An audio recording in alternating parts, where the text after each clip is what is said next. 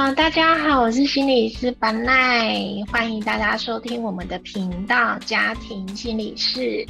那家庭心理师呢，是我们有三位，这个除了我心理师以外，我们线上还有两位社工师。哎，请两位社工师先出个声音吧。嗨，大家好，我是雨林。Hello，大家好，我是燕子。好，就是啊，我跟燕子还有雨林会在我们经营的这个频道呢，会跟单会跟大家聊聊。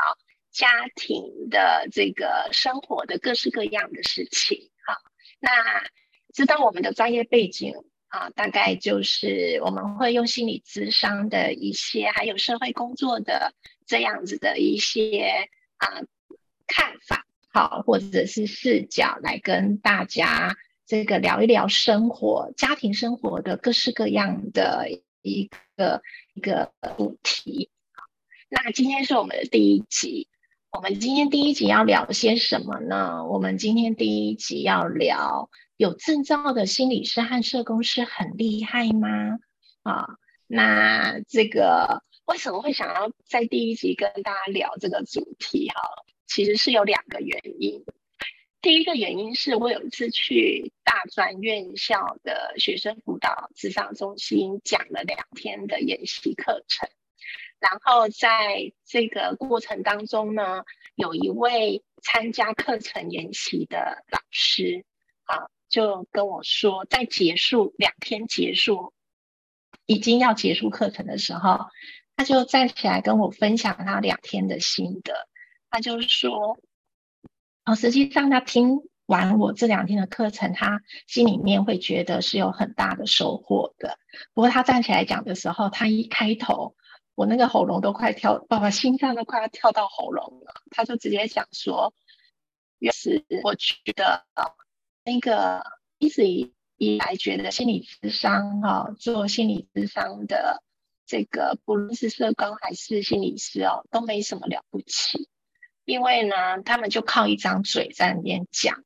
他说有时候说穿了，坦白讲，我们有一点生活历练的哈，讲的都没有比较不好。”那更何况那一些有证照的那些年轻人啊，呃，他还他他搞不好他还没有我会安慰人家哦。然后所以有一次会，他就跟我讲说，呃，他的意思是说，听完两天的我的讲了两天的课之后，他才感觉到原来心理智商是有东西的，哦，是有专业的这种这种过程的，他比较稍微改观了一点。啊，这是第一个原因。第二个原因呢，我为什么今天想要来聊聊有证照的心理师跟社工师真的很厉害嘛？然后第二个原因是，我自己在当主管的位置上，或在当督导的位置上，就是会去看到有一些有证照的，呃。我自己是心理师，我就只要讲心理师就好了。我怕等一下被两位是公司骂这样子，就是。然后我先讲，我是讲我自己的这边，我就觉得有一些有证照的社工师，爸爸心理师、心理师，而且还具有督导资格的。他在接案的那种效果，还有他在陪伴个案的那个过程，我真的是眼睛会掉出来的夸这个惊讶，因为我会觉得好夸张。什么叫做好夸张？不是好的好夸张，是不好的好夸张。哦，然后我举一个例子。真的就很像我刚刚讲的第一个原因，就是那个大学的那个老师说，搞不好生活历练比较厉害的人都还比较会安慰人，还比较会体贴细心一点。这个有证照还有督导资格的这个，我看到的这个心理师呢，就是明明个案他觉得很难过，然后他难过到都想死了。然后个案跑到办公室来找他的时候呢，他一看到这个个案，第一个反应是给他一个白眼，或者是全身散发出一种超级不耐烦的感受。我觉得那一种感受不是说你说了什么好听的话就可以盖过去的。然后他因为因为就是心情很不好的个案，如果在学校里面，他一定是经常跑办公室啊，那当然是可想而知。就是虽然可以理解这个手边有很多的工作要忙，又一直被打断的那个感觉，可是我一直会。觉得在我自己受训的背景里面，我还是觉得好惊讶，好惊讶到我都不知道怎么形容。所以当这个我去讲课的时候，这个大学老师站起来跟我讲，我完全没有什么好反对的。他就跟我讲说，有证照的心理师有的时候真的程度很参差不齐。我大概就是点点头。所以呢，我就很有感觉，所以我就把它放到今天第一集，我们来聊有证照的心理师跟社工师真的很厉害吗？我自己的感觉是，时代不同哈，还有这个累积的经验都各自不相同了之后，我自己的感觉真的。某一个部分我蛮认同那个大学老师说的，那个大学老师不是我们这个智商社工专业的老师，哈，他就是单纯来听我讲课这样子，然后就等于是一般民众的那个接触这个专业的感觉。我要讲的是说，我真的会觉得有证照不等于真的很厉害，我自己的感觉是怎么样？我先。讲到把这个我们要聊的那个题目那个点开来哈，这个点开一下，然后看请燕子还是雨林。我我说那个社公司我很佩服哦，因为那个我都不敢乱得罪社公司，因为他们就有的时候我都会很佩服那个社公司很强悍的那个感觉。还有我安静一点哈，来听燕子还有或者雨林啊，来接续的讲。雨林是我们这边三个里面跨两个专业的哈，他是社公司，又是学智商硕士的。对，好，我如果有介绍错误的话，就两位自己就补充了。但燕子还是雨林要讲，你们觉得有证照的心理师或社工是很厉害吗？很厉害吗？我觉得。见仁见智，但我要反驳一下，社工没有很强悍，社工也有很温柔。你看，你看，他就反驳我，就是我所谓的强悍。我所谓的强悍，我所谓的强悍，不是对我来讲不是负向词，是我很佩服的，就是有话就会表达。对，而且是直接表达，就很像燕子啊，就会直接直接表达跟我说没有。对，我们是，我们是温柔的强悍啊，这样子。对对对，其实就是在实物现场，就是这么久的时间啊，的确是遇过很多各式各样的心理师也好，社工师也好。可是我最不解的是，有一种社啊，怎么？我还是要讲我们自己哈，就是有一有一种社公司，有一种社公司哦，他就是社公司有有有证照，就是就是台面上看起来很漂亮，可是他做起来做出来的事情啊，就你就觉得一个社公司怎么会只有做资源连接、资源连接、资源连接，不断的在重复资源连接这件事，那资源连接完之后就没有了，然后就。当他资源连接完稳，就是外在的问题，就是譬如说经济问题啊、就业问题啊，稳定下来之后呢，可是你内在问题就是他可能心理层面问题，可能我们就是没有 touch 到，或者是我们没有抓到他真正的问题主因在哪里。然后当他稳定了一阵子之后呢，他出现了问题，你又重复再帮他做资源连接，就不断的在 recircle 这个资源连接的东西。我个人觉得啊，那。